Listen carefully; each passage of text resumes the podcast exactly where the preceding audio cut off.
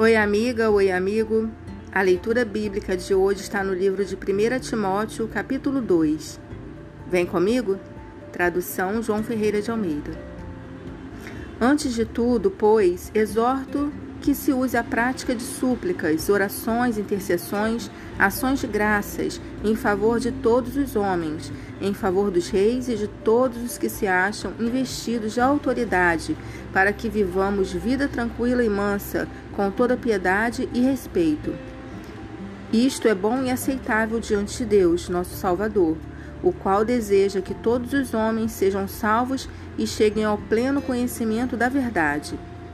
Porquanto há um só Deus e um só mediador entre Deus e os homens, Cristo Jesus, homem, o qual a si mesmo se deu em resgate por todos, testemunho que se deve prestar em tempos oportunos.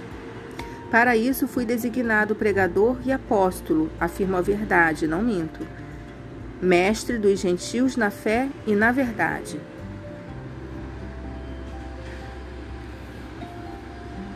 Quero, portanto, que os varões orem em todo lugar, levantando mãos santas, sem ira e sem animosidade. Da mesma sorte que as mulheres, em traje decente, se ataviem com modéstia e bom senso, não com cabeleira frisada e com ouro, ou pérolas, ou vestuário dispendioso, porém com boas obras, como é próprio às mulheres que professam ser piedosas. A mulher aprenda em silêncio, com toda a submissão. E não permito que a mulher ensine, nem exerça autoridade de homem. Esteja, porém, em silêncio. Porque primeiro foi formado Adão, depois Eva.